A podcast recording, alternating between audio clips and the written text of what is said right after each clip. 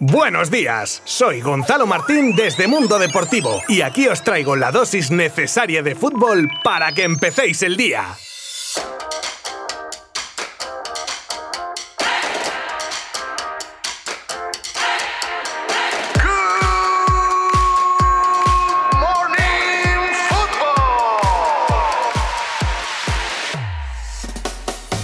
Vamos a ver qué pasamos lista. Real Madrid, bien. Sevilla. Ah, que todavía no ha jugado. Vale. Atlético de Madrid, uff, por los pelos, pero bien. Barcelona, también por los pelos, pero bien.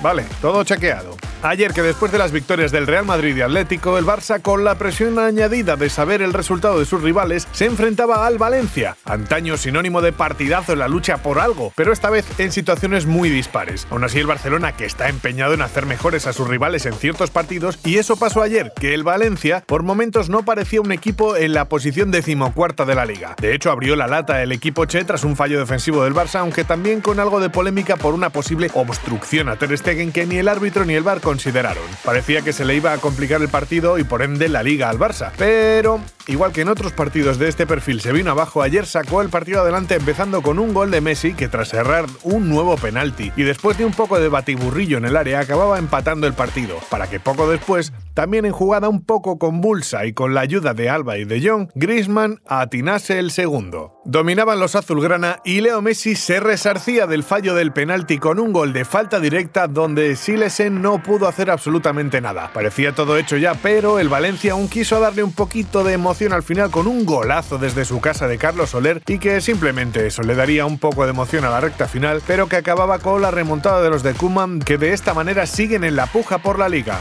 y dejando al margen a los equipos del medio de la tabla, las posiciones más calientes tanto arriba como abajo están de la siguiente manera. Líder Atlético 76 puntos, le siguen Real Madrid y Barcelona con 74 y Sevilla con 70 y un partido menos, el que disputa hoy ante el Athletic para cerrar la jornada, con la Real Sociedad y Villarreal ocupando ahora mismo los puestos de Europa League y en la lucha por la permanencia Eibar colista con 26 puntos por debajo de Elche y Huesca con 30, Valladolid de la vez con 31 y Getafe con 34 puntos. Y cuidado el Valencia que está con 36 y ya solo quedan 4 el Barça femenino sigue haciendo historia. El equipo de Luis Cortés que sigue haciendo historia y con el 1 a 2 de la ida y el 2 a 1 de la vuelta, deja en la cuneta al PSG y se planta en la finalísima de la Champions de Göteborg. Un partido muy duro y engañoso en el resultado ya que las chicas del Barça pudieron haber dejado cabo a las francesas en varias ocasiones, si los palos en unas y la árbitro en otras se lo hubiesen permitido. De todas maneras, allí estaba Martens que dijo, venga,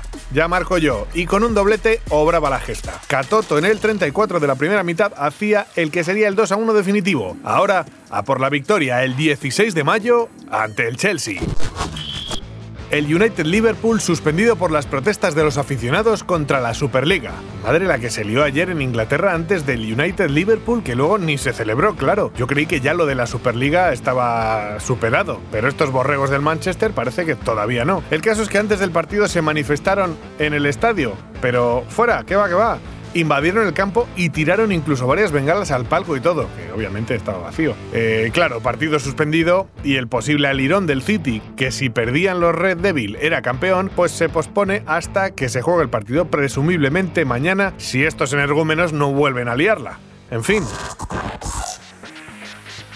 Leonardo ya no descarta la salida de Neymar del PSG. Se dice que todo está ya cerrado desde hace tiempo, pero aún así, con motivo del partido femenino entre el Barça y el PSG, el director deportivo del club Garo decía cuando le preguntaban por la renovación de Neymar que bueno, que había que verlo todo con calma. Eso sí, sobre Mbappé también fue preguntado, pero a eso no contestó absolutamente nada. Vamos, que aún no hay firma del brasileño y encima desde Raku dicen que el Barça habría hecho ya los primeros movimientos para intentar traer a Ney de vuelta. ¿Estaremos de nuevo ante un culebrón del verano? Porque si es así, se avecinan unos cuantos. Abróchense los cinturones.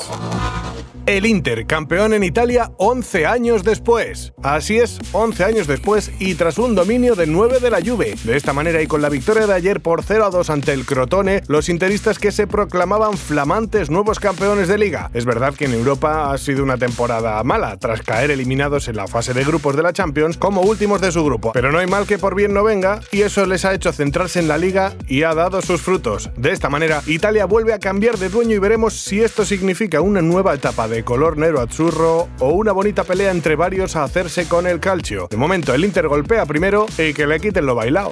Hasta mañana. Mundo Deportivo te ha ofrecido Good Morning Football, la dosis necesaria de fútbol para comenzar el día.